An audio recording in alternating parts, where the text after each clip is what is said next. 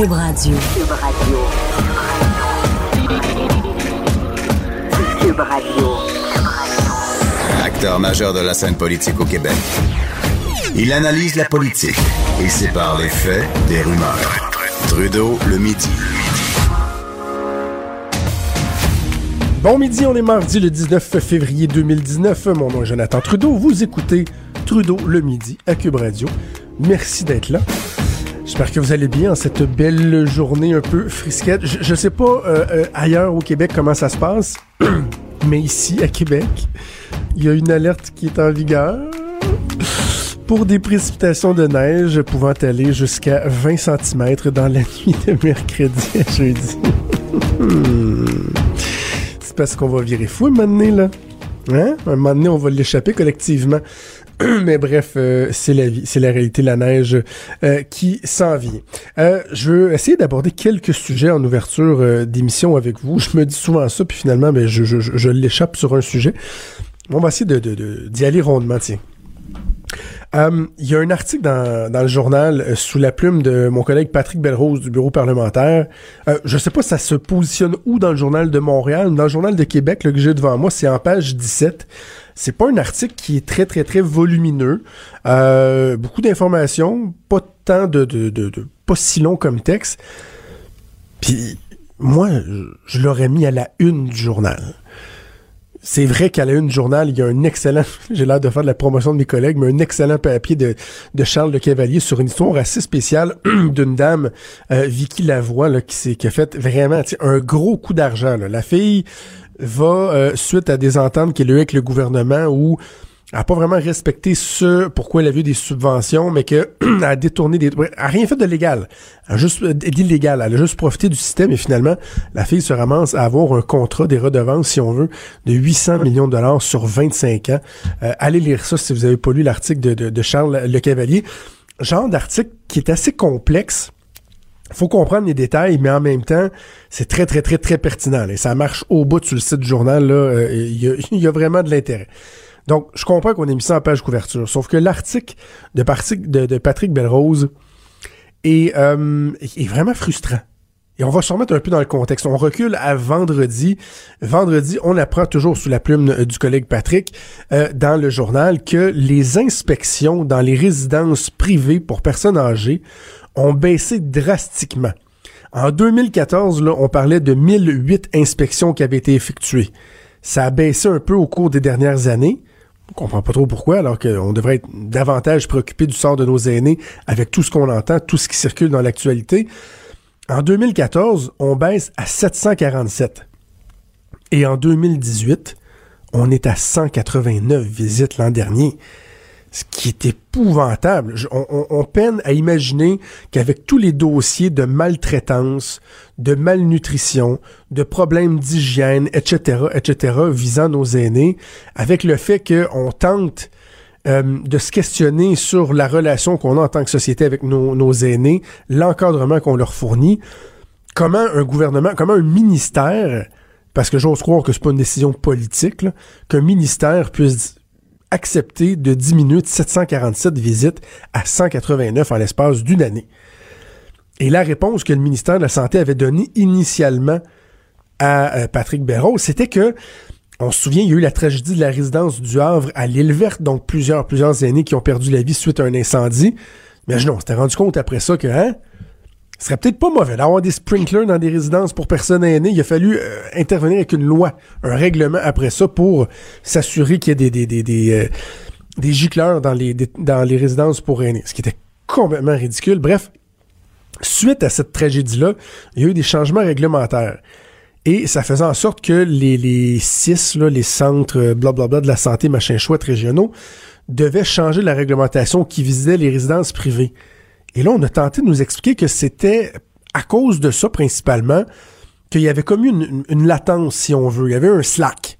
Il y a eu un slack dans le nombre d'inspections parce que il y avait un changement de réglementation. Et en plus, les sept personnes, parce qu'ils sont juste sept à faire les inspections, ben, les sept personnes, eux aussi avaient dû être formés sur la nouvelle réglementation, comme si ça devait s'échelonner sur un an pour essayer de comprendre euh, les nouvelles disposition de la réglementation. Pas comme si c'était là, quelque chose de complètement nouveau.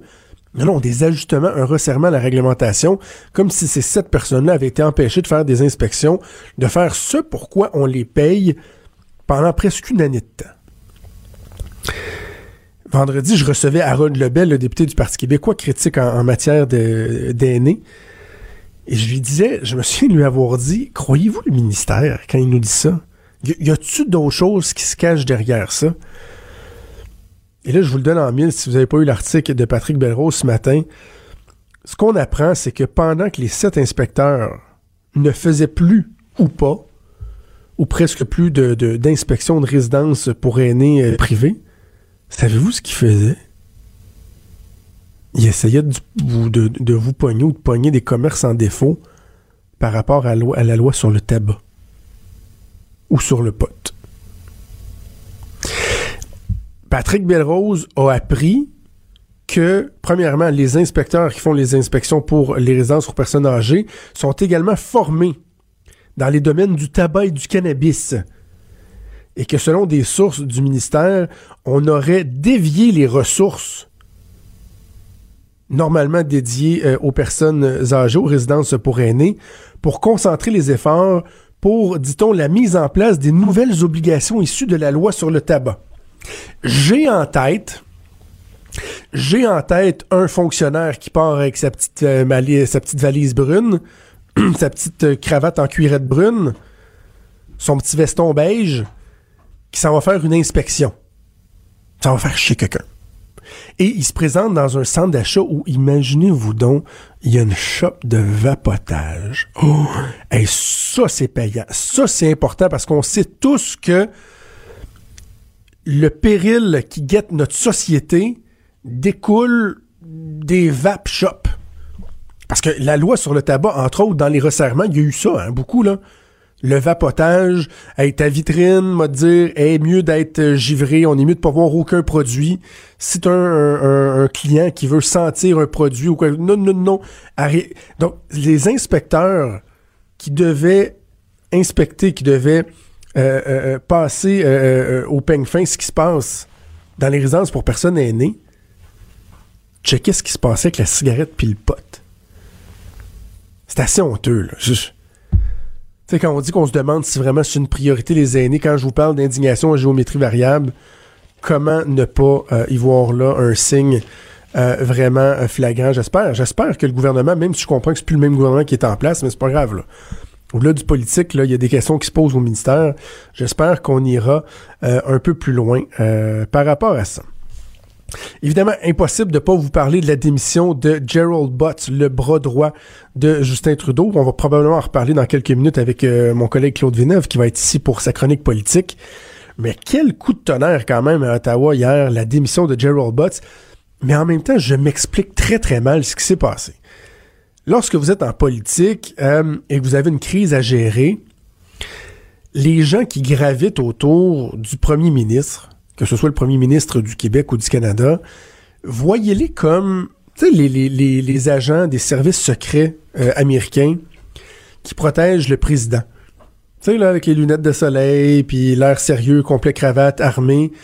On sait ces gens-là, puis il y a tellement eu de films là-dessus, mais c'est la réalité, sont formés pour prendre une balle pour le président. Ils sont avec lui, ils l'encadrent, s'assurent de sa sécurité, et s'il y a un événement qui arrive, ils vont se pitcher devant la balle, puis ils vont la prendre. Ben, voyez les gens qui gravitent autour d'un chef euh, d'État, d'un premier ministre, un peu comme ces gens-là. Euh, oui, vous travaillez, bon, certains, c'est une carrière que tu mets de l'avant, il y, a des intérêts personnels, mais ultimement, vous devez être prêt à prendre une balle pour votre premier ministre. Et certains diront, ben c'est un peu ça que Gerald Butts a fait hier. Il a pris une balle pour son premier ministre. Et son ami de longue date, c'est son meilleur ami. Bon, tout le monde, on en parle beaucoup depuis 24 heures, ils ont été à l'université ensemble. C'est même Gerald Butts qui a aidé Justin Trudeau à rédiger le, le, le, le fameux hommage qu'il avait rendu euh, à son père, à pierre Elliott Trudeau, suite à son décès euh, en 2000, et qui avait même si c'était pas nécessairement ça l'objectif, qui avait mis quand même Justin Trudeau sur la map euh, aux, yeux des médias, qui avait révélé un, certain potentiel en tant que personnalité publique, par la suite personnalité politique. Donc, Gerald Butts décide d'en prendre une pour l'équipe, mais dans sa lettre de démission, s'en va dire qu'il n'a absolument, absolument rien à se reprocher. Il, défend sa probité, son intégrité, son sens de l'éthique, dit qu'il y a à rien, rien, rien, rien, rien à voir là-dedans. Et Justin Trudeau s'en va souligner son départ, lui, en disant à quel point c'était quelqu'un qui était irréprochable, qui avait un sens de l'éthique parfait et tout et tout. Mais alors, à quoi l'opération sert-elle? Parce que si vous prenez une balle pour l'équipe, c'est pour permettre après ça votre premier ministre de se distancer de ce qui s'est passé, peu importe le dossier. Je parle pas uniquement de ce dossier-là, de se distancer de ce qui s'est passé, de pouvoir dire, ben, vous savez, j'avais euh, un collègue ou certaines personnes qui ont, commis des erreurs. Peut-être était-ce euh, des erreurs de bonne foi. Mais bon, ces gens-là euh, ont payé un prix, un, fort prix. mais bon, on passe à autre chose et moi, je suis irréprochable. Bon, ça pourrait ressembler à ça, ou souvent, ça va ressembler à ça. Mais Justin Trudeau ne peut pas faire ça il est pris avec la version des faits de son plus proche conseiller qui dit qu'il n'y a rien à faire. Alors, ça vient pas en rien calmer la pression. Au contraire, c'est venu ajouter de la pression. Je le rappelle, une crise politique, c'est comme un feu. Prenez un feu, prenez une allumette, là, qui brûle. On a déjà fait des expériences comme ça quand on était jeune. Vous prenez une allumette, vous mettez un verre par-dessus. Vous retirez tout l'oxygène qu'il y a dans la pièce, si on veut. Le feu, qu'est-ce qu'il fait? Il s'éteint. Alors que si vous, ouvrez le verre, vous lui donnez de l'oxygène, encore mieux, vous lui donnez de la matière à brûler encore, mais le feu, il va non seulement perdurer, mais il va prendre de l'ampleur. Il va s'accentuer. Hier, loin de mettre un verre sur le feu, de l'étouffer, on a l'impression que les libéraux sont venus garrocher un, sapin sais, un sapin après Noël, un sapin naturel que vous avez gardé dans la maison pendant deux mois qui est sec, sec, sec, sec, sec, sec, sec, sec, sec.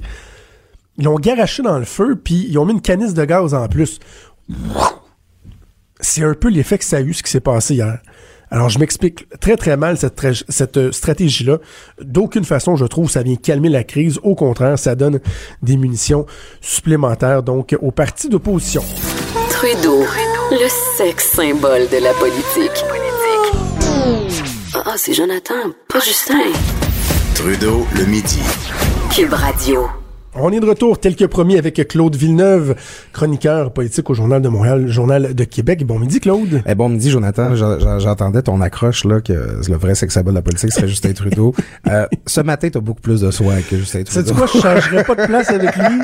Je changerais, euh, euh, ces temps-ci, là, je changerais pas de place avec lui parce que euh, il l'a dur, le premier ministre, il l'a dur et euh, j'aime l'amorce que, en tout cas, la présentation que tu me fais du, du sujet dans, ton, dans ta liste de sujets tu dis Justin Trudeau qui est seul face à l'adversité. C'est quelque chose qui revient. Ça, Yves Boisvert aussi dans la presse ce matin dit ouf, il, il est très isolé. Ouais. Comment tu vois ça? Mais écoute, euh, toi, toi et moi, on a ça en commun qu'on a été conseiller du prince. On, on, Du a, prince, déjà, oui. on a déjà travaillé avec les, les, les gens qui sont au top, c'est-à-dire Mhm. dans notre système de premier ministre qui a un pouvoir sans égal. Puis on sait comment c'est une fonction solitaire. Ah, on sait oui. comment là, c'est t'es, isolé au sommet. Puis comment ces gens-là doivent s'appuyer pour passer à travers ça sur des relations de confiance, des complicités très intimes. Moi, je travaillais avec Mme Marois qui avait Nicole Stafford, là, qui était comme sa, sa grande complice depuis toujours.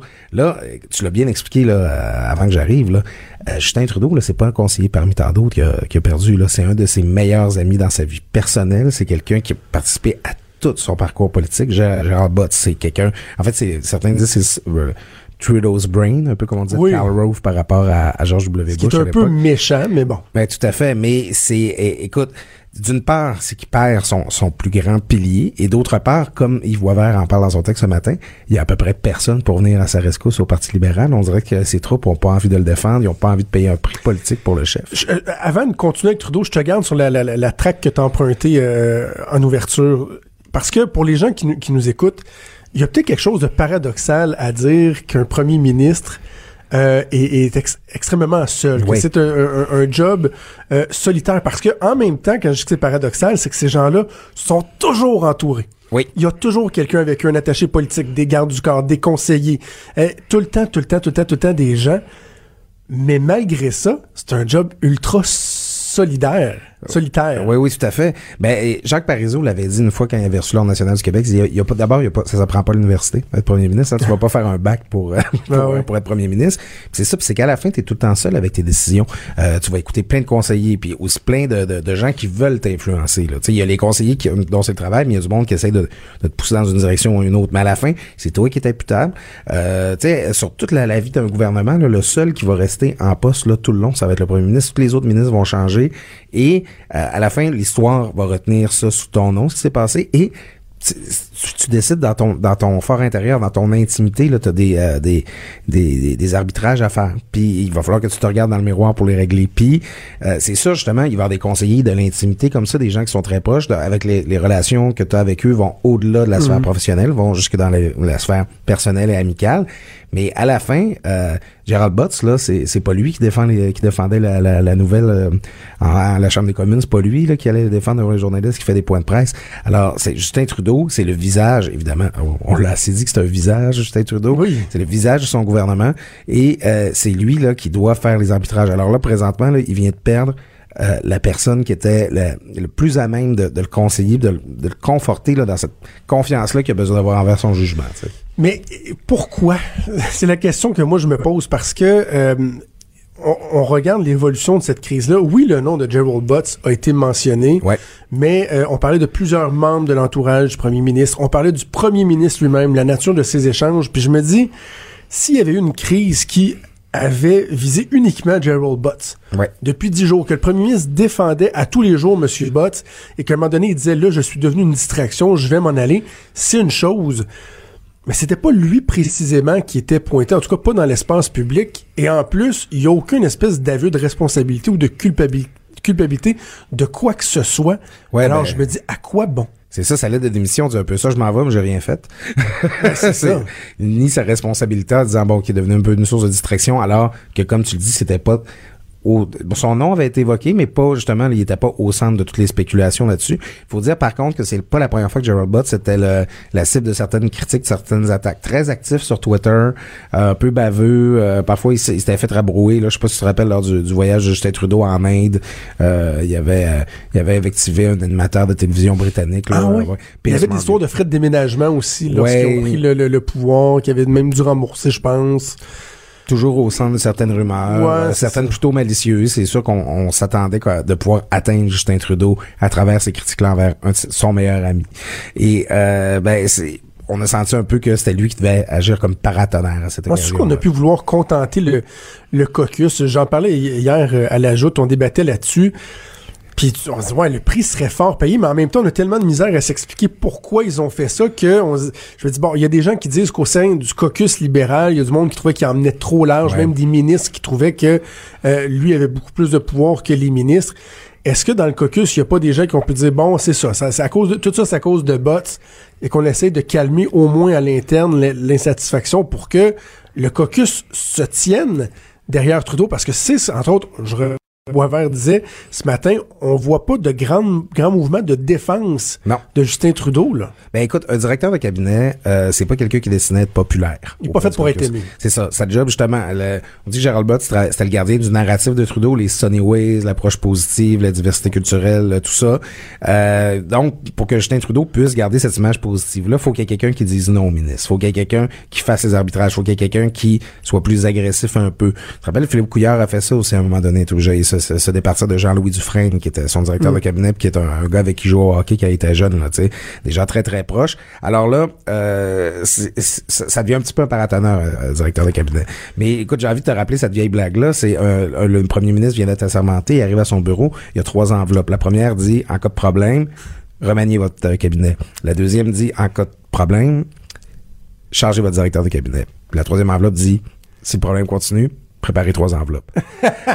Quand t'as fait sauter ton directeur de cabinet, il te reste plus beaucoup d'alternatives. Ah, c'est bon. Donc ça, il- il- ça sent la soupe chaude là. oui, oui, tout à fait. Justin Trudeau. Il y a vraiment, tu sais, moi je le disais dès le début de cette crise-là, c'était la plus grosse crise de, de, de, de son mandat. Là, vraiment, je vois pas comment quelqu'un pourrait nier ça.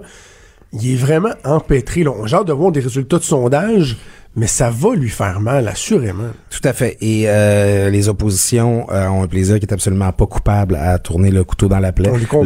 Le, le bloc est très peu audible là-dessus. Pourtant, il y aurait une bonne occasion pour eux. C'est drôle que tu dises ça. Je me faisais cette réflexion-là ce matin que les conservateurs et même le NPD Ah oui, oui. ont été efficaces. Puis, à part quelques attaques sur le reste du Canada des François Blanchette sur la question d'SNC-Lavalin, on a, on a eu l'impression qu'ils demandent que très peu de comptes au gouvernement parce que eux, dans le fond, sont d'accord avec le sauvetage de SNC-Lavalin. Donc, sur l'ingérence politique, ils s'avancent pas trop. Mais c'est encore la volonté de sauver le fleuron. Puis d'un point de vue politique, c'est pas très habile parce que tu peux très bien, euh, tu peux très bien être en, faveur d'un accord avec SNC-Lavalin pour leur éviter la judiciarisation de leur cas.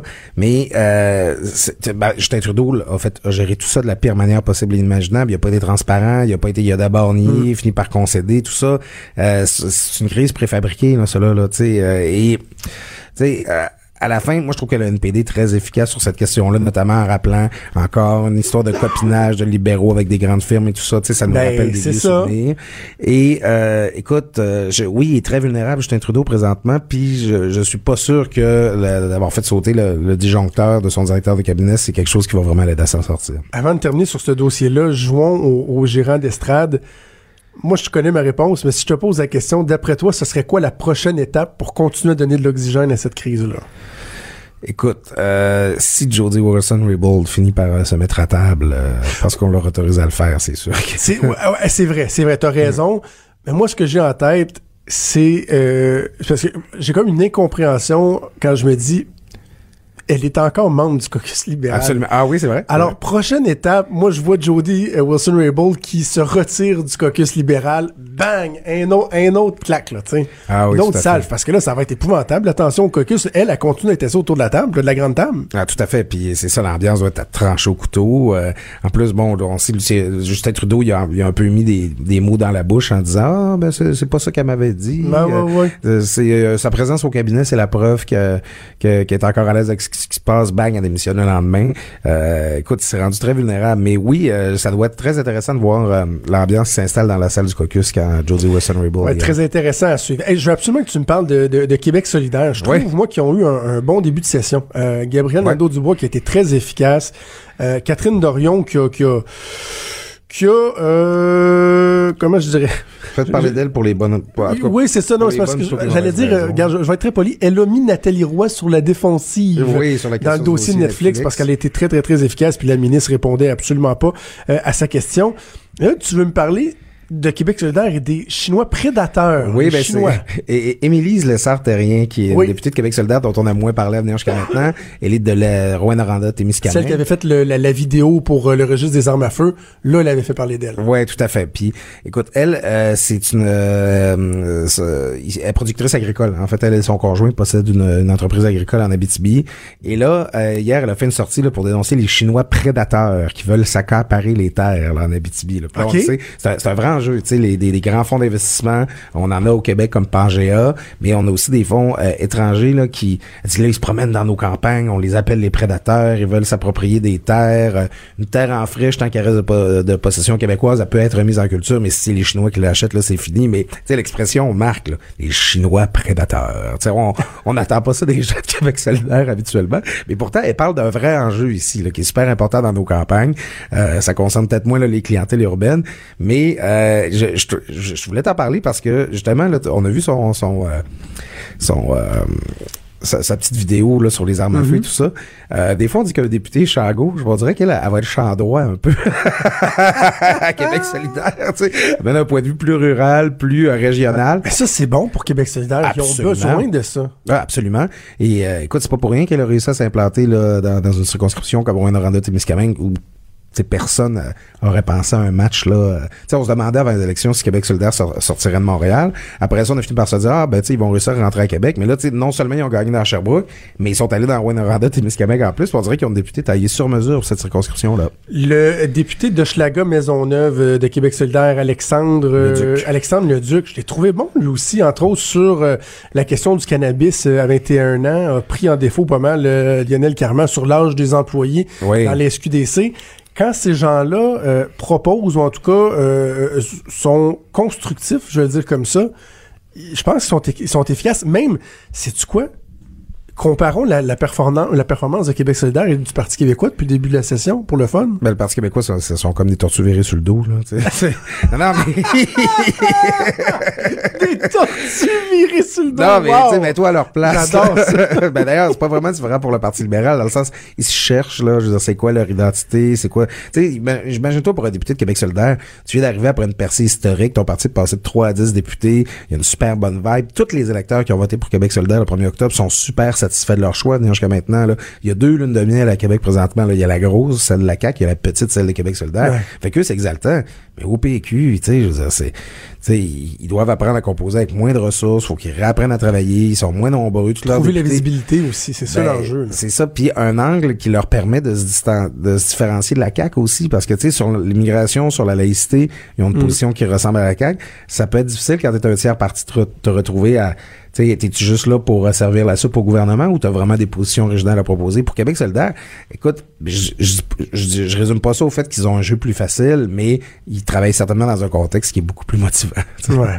Hey, dans quelques secondes, je vais parler avec euh, Sylvain Dancause, qui est euh, blogueur euh, au journal, qui est un enseignant, qui Ben a oui. publié un texte où il soulève des questions par rapport aux orientations de euh, Jean-François Roberge. Sur la maternelle 4 ans, je pense que toi et moi, on n'a pas nécessairement la, la- la même position.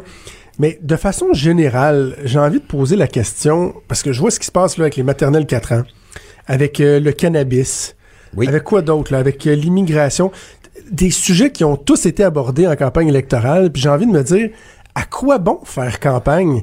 Parce que, par exemple, sur les maternelles 4 ans, il y a des points qui sont très pertinents, qui sont soulevés, mais y a-t-il une leçon à tirer de ça, de dire, ben, peut-être qu'en campagne électorale, puis j'inclus les médias là-dedans, là, Ouais, oui, à pas juste les politiciens, les médias là-dedans, on devrait peut-être se concentrer sur des débats de fond plutôt que sur la forme, parce que là, on dit, ouais, mais là, euh, ils ont été élus pour faire ça. là. À un moment donné, on leur demande de piler par-dessus leurs engagements alors qu'ils ont été élus. Est-ce que les débats, on n'aurait pas pu, pas dû les faire en amont et faire, avant ou pendant la campagne électorale plutôt qu'après? Ben, une campagne électorale, c'est le moment où euh, les partis qui veulent former le gouvernement, là, ils, sont en dialogue avec la population.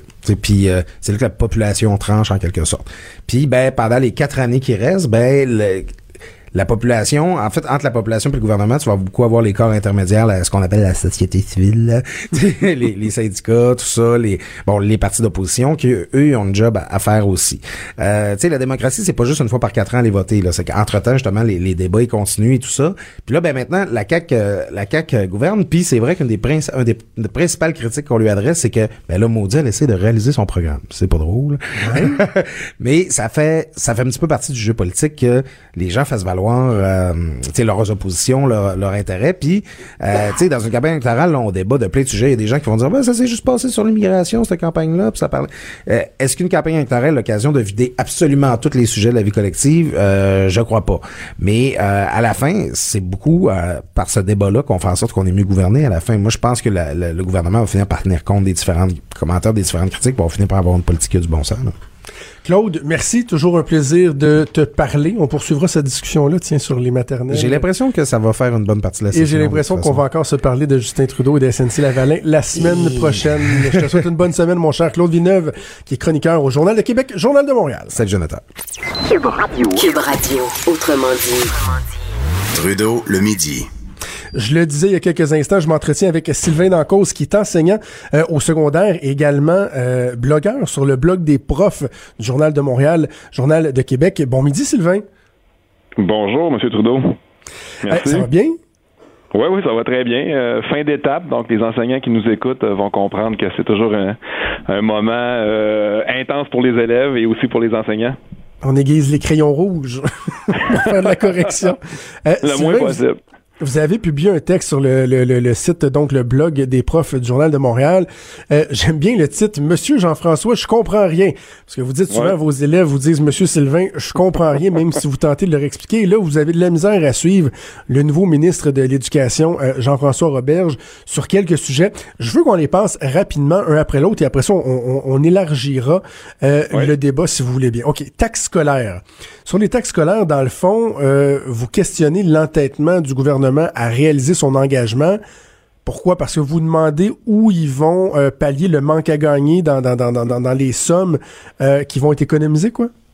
Ben exact. En fait, euh, c'est un propos d'enseignant ce que j'ai. Hein. Je suis pas fiscaliste, fait que c'est, évident que je suis pas un spécialiste de la question. Mais bon, à, titre d'enseignant ou d'intervenant dans le dans le milieu éducatif, ben, on se pose la question si on décide de redonner de l'argent aux contribuables, ben c'est très bien. Je veux dire, on décide de on remplit une promesse qu'on a faite, ça aussi c'est très bien, mais après ça, nous, euh, dans le milieu, on se pose la question, mais si euh, il manque à gagner d'un milliard, l'argent, on va la prendre où cet argent-là?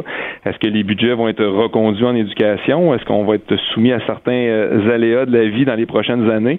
fait que c'est un peu l'inquiétude dans, dans le milieu, je vous dirais. Là. Mais quand le, le, et le ministre et le premier ministre ont, répété euh, ad nauseam que mhm. euh, il y aurait pas de perte, donc que, que, que, que le montant serait euh, compensé et qu'en plus on venait, si je me trompe pas, c'est le seul ministère, le ministère de l'Éducation, où on veut garantir euh, le financement. Euh, c'est pas de nature à vous rassurer, ça. Vous, il n'y a pas une espèce de, de volonté de, de, de, donner la chance au coureur de dire bon, ben ce gouvernement-là vient d'arriver, il euh, n'y a pas d'antécédent de bris de, de, de parole ou de ses engagements, donc on ne devrait pas lui donner une chance de se faire valoir.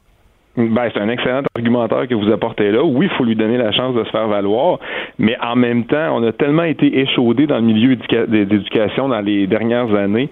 On a tellement eu de promesses, on a tellement eu de, de choses qui ont été dites mais qui n'ont pas euh, qui n'ont pas été réalisées, ben, qu'à ce moment-là, on devient un peu méfiant et un peu sceptique parfois.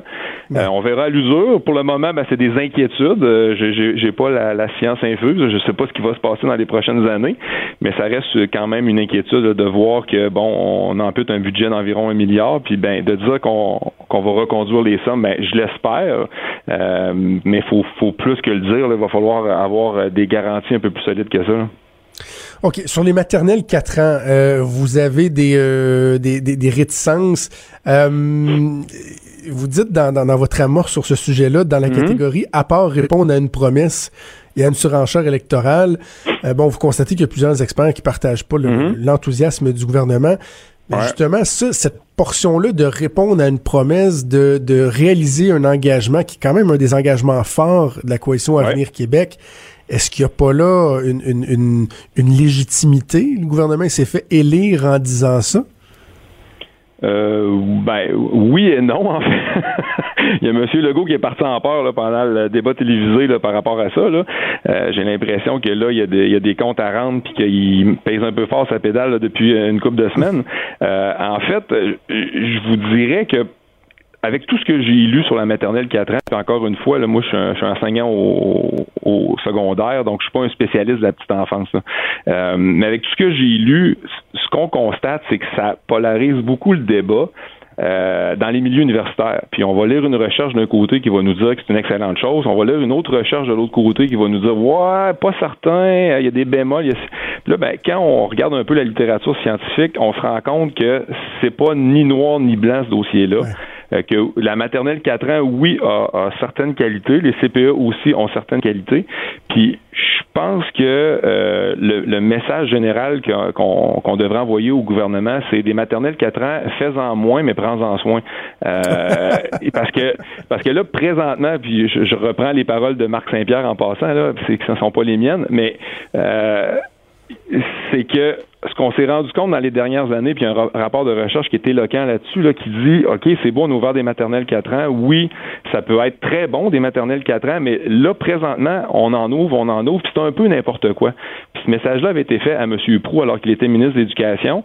Puis au lieu de dire OK, euh, en milieu défavorisé, on va ouvrir, on va mettre les ressources, on va former les enseignants, on va s'assurer que nos programmes éducatifs sont de qualité, ben il n'y a pas d'évaluation qui se fait. C'est comme on ouvre, on ouvre, on ouvre, mais on se pose pas la question, OK, mais est-ce que ça va bien? Est-ce qu'on fait le travail convenablement? Est-ce qu'il y a moyen d'apporter des améliorations? OK, oui, ça va. Ben, ouvrons, ouvrons d'autres maternelles 4 ans à ce moment-là. Mais là, c'est un peu tout croche ce qui se fait présentement, puis on, on, prend pas le temps de faire les choses convenablement pour les, pour les jeunes enfants. Et, et, moi d'ailleurs, je, je, je, prédis que euh, on pourra noter un certain recul sur cette promesse-là, dans le sens que oui, il y a la loi qui va être adoptée, on veut élargir ça à l'ensemble des régions, mais c'est pas mm. vrai. Je vois pas comment le gouvernement va, va, va, réaliser 5500, si je me trompe pas, classes euh, de maternelle au, au cours des, des, des, des, des quatre prochaines années, mais ben, Moi, je me dis, les, les, maternelles 4 ans, c'est pas une fin en soi pour le gouvernement. C'est un moyen d'arriver à une fin qui est de mieux encadrer, de mieux prendre en charge euh, les, les élèves euh, à un plus jeune âge. Et ça, je trouve que l'intention, elle est louable justement pour les enfants à besoins particuliers. Euh, il me semble que la maternelle, avec des, des, des enseignants qui sont formés, puis c'est pas de réduire le, travail des, des, techniciennes en service de garde ou des éducatrices, ce n'est pas de le réduire, c'est juste de reconnaître que quelqu'un qui a une formation euh, universitaire en enseignement ou qui est spécialisé comme un orthopédagogue, orthophoniste, etc., que si on peut, dès quatre ans, euh, prendre en charge ou identifier les enfants qui ont des problèmes et mieux les encadrer, mhm. il me semble que vous, comme prof du secondaire, dans quelques années, quelques années plus tard, ça va juste vous aider, non? Sans faire du mur à mur, là, en gardant les, les, deux formules. Je suis tout à fait d'accord avec vous. Je mettrais juste un bémol, par exemple, sur ce que vous venez de dire. Puis ça, on l'entend pas souvent, je vous dirais. Euh, quand on regarde la formation des enseignants, puis là, je vais prendre la, formation euh, des, euh, des, enseignants au bac en éducation préscolaire primaire, puis là, je vais généraliser, je vous dirais, là, mais je suis pas loin de la vérité. Dans la plupart des programmes au baccalauréat, il y a peut-être deux à trois cours euh, spécifiques au préscolaire. Donc, de dire qu'un enseignant ou une enseignante qui sort d'un bac de quatre ans en éducation préscolaire primaire est formé et solide pédagogiquement, c'est où est-ce qu'il s'en va avec des jeunes enfants de 4 ans et même de 5 ans pour la maternelle? Je pense que c'est faux parce que le bac est pas construit en fonction de ça les, ces, ces, enseignants et enseignantes-là sortent avec l'équivalent de deux ou trois cours sur une période de quatre ans, spécifiquement sur le préscolaire. Fait qu'à ce moment-là, si on, on, on, dit, ben oui, un enseignant ou une enseignante, c'est super pour des jeunes euh, enfants, ok, d'accord, mais il va falloir que dans le milieu universitaire, on se revire de bord, puis que l'offre de l'offre de cours universitaires, ben on ait des étudiants qui sortent beaucoup plus solides que ça par rapport à ce à ce milieu-là. Là. Ben et, et, je vais passer rapidement sur les deux les deux autres sujets parce que vous parlez de, du retour des bons élèves dans, dans la classe ordinaire. Je pense qu'il y a des points qui, qui se valent. Euh, la laïcité à l'école, on, on, se rejoint euh, absolument, mais comme le, le, temps presse, je veux juste qu'on élargisse un peu la question parce que il y a euh, mon collègue du journal Joseph Facal que j'aime beaucoup qui a écrit mm-hmm. sur justement les priorités du ministre de l'Éducation lui aussi et il parle de la revalorisation de la profession d'enseignant. Il dit que le gouvernement veut mieux les soutenir, mieux les payer. Il dit parfait, c'est bon, c'est c'est correct. Mais il dit c'est pas assez. Il faut aussi relever les critères d'admission au programme de formation des enseignants. Et là, vous parlez justement de la formation des enseignants, de, de, de, de peut-être améliorer la formation. Est-ce que mhm. vous, comme enseignant, euh, euh, vous, vous, croyez à ça, de, de, de resserrer les critères, de, de sélectionner de manière peut-être plus euh, euh approfondie, de faire une sélection plus approfondie, plus méticuleuse des candidats au bac en enseignement? Est-ce que c'est quelque chose que vous sentez ou une opinion que vous partagez, ça? Euh, c'est une excellente question. En fait, la, valorisation de la profession, j'ai écrit quand même quelques papiers là-dessus. C'est pas un sujet qui est si simple que ça, et c'est un sujet à plusieurs volets. Je pense que le fait d'augmenter les critères d'admission et c'est peut-être un élément minime dans l'équation. C'est probablement un élément, mais un élément qui est mineur par rapport à beaucoup d'autres éléments qu'on pourrait ajouter. Euh, mais c'est sûr que valoriser une profession, là, c'est facile de le dire, mais de le faire, c'est une autre paire de manches. Là. Euh, je pense que d'abord et avant tout, il faudrait comme peuple valoriser l'école. Ça, ça serait la première chose. Puis ensuite, en valorisant l'école, on va, on va peut-être valoriser euh, l'institution puis les gens qui y travaillent dans cette institution-là. Euh, mais oui, vous avez parlé de salaire, euh, on a parlé de, conditions de travail. Euh, il, y a, plusieurs choses. Est-ce que ça va attirer davantage les jeunes dans cette voie-là? C'est très difficile de répondre à votre question. Ouais, c'est ça. Je, je, sais. c'est pas euh, c'est pas de, l'esprit. Euh, c'est pas de la magie non plus. Mais moi, ça fait déjà quelques années que je me dis. Il me semble que le bac en enseignement, euh, je me ramène à même à l'époque où moi j'étais à l'université, ça devenait une espèce d'échappatoire des fois. Là, tu vois, je sais pas trop quoi. Je, vais m'en aller en enseignement. Et là, on se ramasse entre autres avec des élèves qui qui pochent deux puis trois fois leur test de français, alors que je me dis lui redonner une certaine euh, euh, je veux pas dire, je veux pas, je veux pas dire qu'il n'y a pas d'importance, mais tu sais, d'augmenter encore la, la valorisation euh, de, de ce que c'est de, de, de se lancer en, en enseignement, que ça soit carrément Ouais. une vocation. Tu sais, pour moi, c'est une vocation être enseignant. Il y a tellement de, de profs qui le font, je le sens chez vous. Euh, il me semble que ça pourrait aider ça aussi à avoir encore des meilleurs candidats. Donc en resserrant un peu, en allant chercher les meilleurs, plutôt que de devenir une espèce de fourre-tout. Là. Ben, c'est sûr que quand ça devient fourre-tout, hein, vous avez des taux de rétention qui ça s'explique pas, je sais pas c'est le seul facteur explicatif là, mais je veux dire les gens qui sont là par défaut comme vous dites, généralement ben vont faire partie des statistiques de décrochage de profession. Donc je pense pas que ça soit possible de passer à travers euh, deux, trois ans, quatre ans, cinq ans de précarité, de contrats un peu partout, de, de jobs à temps partiel, de, de, de conditions assez de misère à l'insertion, je vous dirais là, euh, qui fait que ces gens-là, euh, s'ils n'ont pas la foi en leur profession, vont décrocher assez rapidement, ils vont changer de métier euh, assez vite, merci, je vous dirais. Sylvain la cause, euh, j'a- j'aurais plein d'autres choses à jaser, mais c'est on va remettre ça. Le, le- le temps file.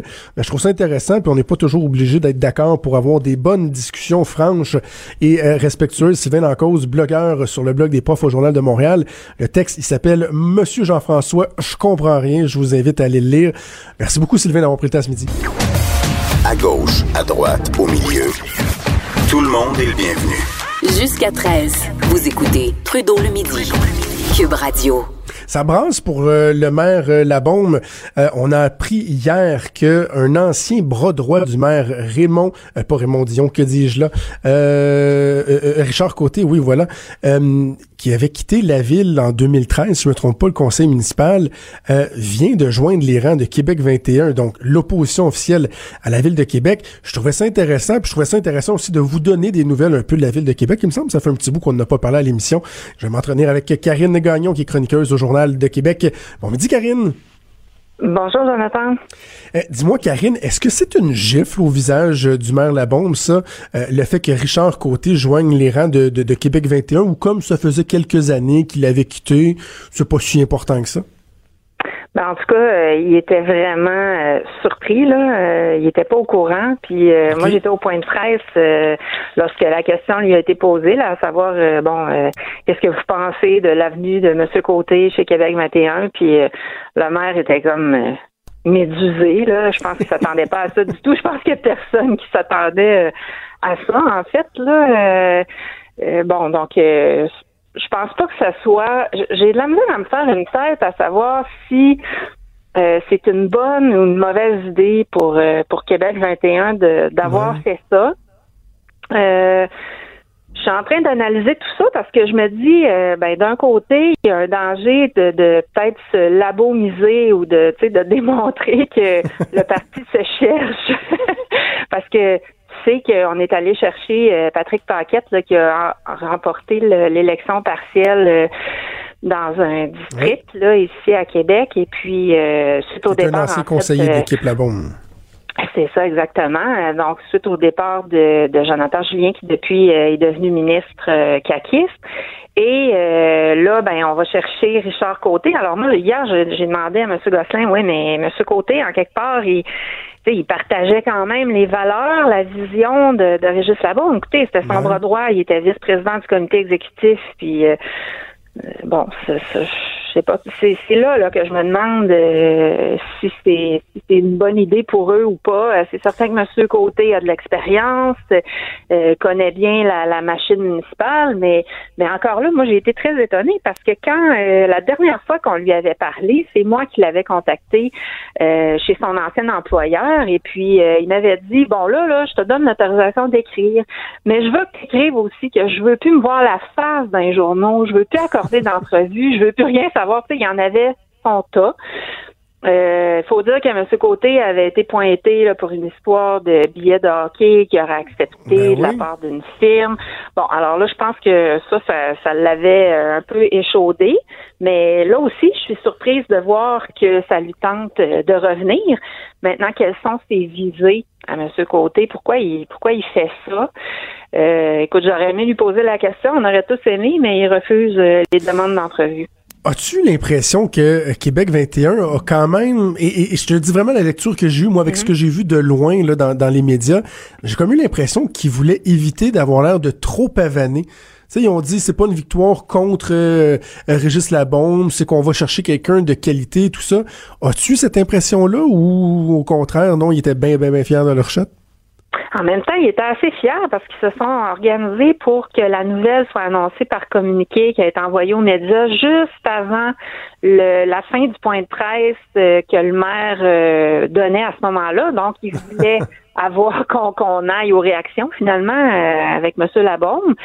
Mais moi, j'étais convaincue que M. Côté serait là. On nous a dit en fait que bon, qu'il n'avait pas fait ses annonces encore de son côté, ben là, j'ai dit s'il n'a pas fait ses annonces, euh, c'est parce que c'est partout, là. Vous l'avez vous l'avez annoncé, puis euh, mais bon, c'est puis aujourd'hui, tu vois, on nous refuse les, les demandes d'entrevue en disant que les ben conseillers politiques euh, n'accordent pas d'entrevue, sauf que M. Côté n'est pas un conseiller politique ordinaire, là, c'est quand même l'ancien bras droit de, de M. Labaume. Alors, euh, moi, j'ai l'impression dans, dans, l'analyse qu'on peut en faire, Karine, que euh, ce qui peut faire mal au maire Labaume, c'est pas tant Richard Côté qui joint les rangs de Québec 21. C'est plutôt Richard Côté qui joint les rangs de Québec 21 après que Patrick Paquette, ancien conseiller municipal de l'équipe La Bombe, se soit présenté euh, avec succès pour Québec 21, après que Raymond Dion, qui était président du RTC, ait décidé de siéger comme indépendant et de quitter La Bombe,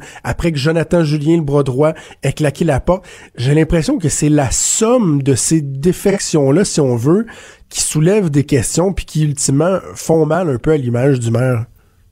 Ben, raison là-dessus. Ça donne l'impression que euh, les appuis s'effritent autour de M. Labaume. En même temps, ça fait tellement longtemps qu'il est là, ça se peut que, que ça, arrive. Je pense qu'il y a aussi l'usure du pouvoir à travers tout ça. Mm. Et je sais que Québec 21, tu remarqueras, euh, Jonathan fait beaucoup, euh, tape beaucoup sur le clou du bon un mandat de trop, puis mm-hmm. on, se sent là qu'il souhaite que, que M. Labaume ne revienne pas. donc c'est certain qu'à ce niveau-là, euh, les appuis, euh, les appuis envers euh, le maire n'ont pas augmenté, hein, mais s'effritent peu à peu. sauf qu'aux dernières nouvelles, hein, les sondages qu'on avait comme qu'on avait commandés nous auprès de Léger démontraient qu'il l'emporterait quand même haut la main s'il devait y avoir une élection prochainement. Un, mot sur, sur, sur Jean-François Gosselin, le, chef de l'opposition, lorsqu'il s'est présenté euh, à la tête de ce nouveau parti-là qui a été élu chef de l'opposition. Euh, toi et moi, ainsi que d'autres, on a été euh, très durs envers lui et je pense que c'était absolument justifié parce que bien honnêtement, il avait l'air d'un pioui qui savait pas ce qu'il faisait. un peu plus d'un an plus tard, est-ce qu'il revêt un peu mieux ses habits de chef de l'opposition? Est-ce que tu vois une certaine amélioration ou c'est encore difficile? Moi, je trouve qu'il s'est amélioré, euh, notamment au niveau des, de, des communications, euh, un petit peu moins de difficulté à s'exprimer. Maintenant, je trouve que c'est très difficile de savoir. J'ai l'impression que que le parti se cherche encore. Tu sais qu'on on sait pas trop euh, quelle est la vision de M. Gosselin pour la ville, euh, euh, quelles sont ses aspirations pour Québec. Ça, je trouve que ça, ça ne transparaît pas encore beaucoup. puis qu'il serait temps finalement qu'on sache, puisqu'il dit qu'il veut être l'alternative, qu'il veut être le prochain maire moi là-dessus, je trouve qu'il manque encore beaucoup de, de, de, profondeur là pour pour faire en sorte que, que, les gens le considèrent finalement comme une option qui soit crédible. Et puis, euh, ben, tous ces choix-là euh, de, bon, de repêcher des gens euh, qui ont travaillé avec M. Labaume, dans le cas de M. Côté très étroitement, ça donne aussi l'impression que le parti se cherche. Maintenant, peut-être que c'est le propre d'un parti d'opposition là, de, de, se structurer, mais il faut quand même faire attention pour pas que ça devienne trop prédominant. Là. Ben puis que ça, ça, ça, prenne pas le pas sur justement la vision que, que parce que c'est ça qui inspire les gens à voter pour quelqu'un, c'est de savoir euh, à quoi il, à quoi la personne aspire pour la ville. Euh, euh, c'est quoi ses, ses projets. alors, à part un troisième lien qui, qui, est finalement un projet du gouvernement du Québec, ben, on ne sait pas trop à quoi aspire encore Monsieur Gosselin, je trouve. Mm, mm, mm. Euh, Karine, euh, dernier sujet que je vais aborder avec toi, parce que les gens qui nous écoutent de partout au Québec, que ce soit à Montréal, dans d'autres villes ou ici au, Québec, euh, à Québec, bien des gens qui ont eu de la misère avec la neige. Oui, il y en est tombé beaucoup, mais il y a bien des gens qui ont des doléances envers euh, les services municipaux. Et euh, donc, à Québec, on n'y échappe pas. Et tu en parles dans ta chronique ce matin dans le journal. Euh, peut-être la spécificité ici à Québec, ou en tout cas la particularité, c'est que depuis plusieurs années, le maire Labombe et son administration essayent d'apporter des ajustements. À chaque fois, on pense avoir trouvé une façon de régler le problème, d'améliorer les services. Mais encore là, encore cette année, il y a beaucoup d'insatisfaction. Oui, notamment au centre-ville. Hein. On voit que c'est vrai là que c'est difficile de, circuler, les trottoirs sont dangereux. Ça dure longtemps après les tempêtes. Alors, euh, il y a eu des ajustements au fil des années. On a revu la politique de déneigement à maintes reprises. Et puis là, on nous dit tout le temps que, que ça va être correct, là, puis qu'on a trouvé la solution, mais on s'aperçoit à chaque hiver que finalement, ça fonctionne pas encore une fois. Alors là, la bonne nouvelle, c'est que les conseils de quartier ont été rencontrés avant les fêtes et qu'on prévoit organiser euh, des consultations publiques euh, sur la question du déneigement. Puis moi, je pense que là-dessus, l'administration de la Baume euh, est pas suffisamment connectée à la population. On devrait mmh. trouver moyen de, de mieux communiquer. de, de, ça lui permettrait de de voir quelles sont les failles, les choses à améliorer. je donnais l'exemple en chronique ce matin euh, de, de l'ancienne administration de Jean-Paul Lallier euh, qui faisait des rapports sur le déneigement à chaque conseil municipal. Alors disons qu'aujourd'hui, avec la vitesse à laquelle l'information circule, c'est, ce serait peut-être moins à propos, mais à tout le moins, on pourrait faire des mais, rapports. Mais Karine, il, nous reste une minute. Je vais absolument te poser une question. Justement, tu finis ta chronique en disant, s'il faisait ça, ce serait l'occasion d'être au diapason des attentes et des, des doléances des citoyens. Est-ce que le maire Labombe est rendu embêté ou exaspéré par les questions d'intendance qui devraient être la priorité première d'un maire, c'est-à-dire les déchets, la neige, l'aqueduc et égout. Est-ce que c'est rendu que ça le tanne, ça, avec le temps, le maire? On dirait que, on dirait que oui. Puis euh, bon, c'est sûr que c'est des sujets qui reviennent euh, tout le temps, mais ça reste, comme tu dis, la base de, municipalité et des services qui doivent être offerts. Alors, euh, faut pas qu'il en soit trop déconnecté là on s'en sort pas. Ben, Karine, toujours un plaisir de te parler. On peut te lire régulièrement dans le Journal de Québec. Merci beaucoup. Merci. Merci Karine Gagnon, donc chroniqueuse au Journal de Québec. C'est vrai que lorsque vous voyez la ville très très grosse, puis oui, la ville de Québec grossit, c'est bien, mais les questions des, vidanges, les aqueducs, le déneigement, hein, ça vous tape un peu ses nerfs alors que c'est ça la priorité. C'est là-dessus qu'il faut se pencher. Puis quand ça, ça va bien, après ça, on peut regarder ailleurs. Cube Radio.